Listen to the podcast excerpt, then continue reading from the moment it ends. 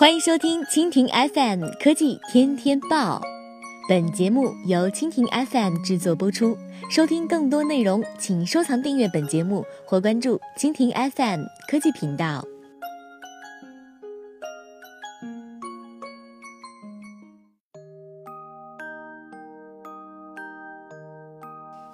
BAT 播报：微信小程序开启商业化，支持广告变现，促成电商交易。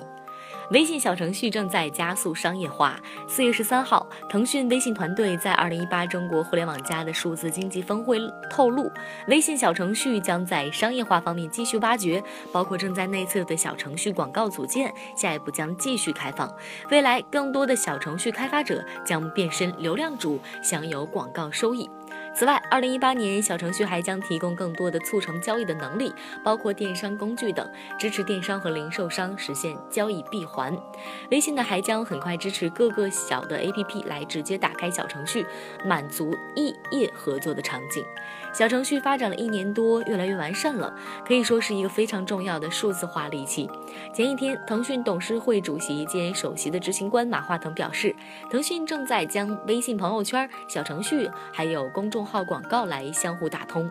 微信开放平台基础部副总经理胡仁杰表示，二零一八年，微信小程序将在基础体验、开发门槛、发掘流量上发力，其中将进一步优化小程序插件能力，促成企业微信中直接打。开小程序，助力流量和服务产品变现，让小程序真正实现小而不凡，助力共赢。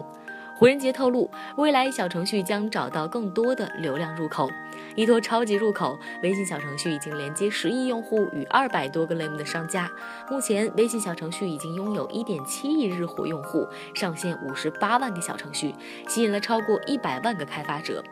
两千三百个第三方开发平台加入，整个微信的月活跃用户超越十亿。胡仁杰透露，一些个人开发者也在利用小程序，很短的时间内，他们获得上百万甚至上千万的用户，有的甚至实现 A 轮融资，达到上亿甚至十亿的估值。根据介绍，小程序目前呢还提供离线存储、人脸合身，同时双向一视频、NFC 和蓝牙硬件接口等能力。这些能力与零售、交通、医疗、政务以及各行各业的场所结合形成的智慧解决方案。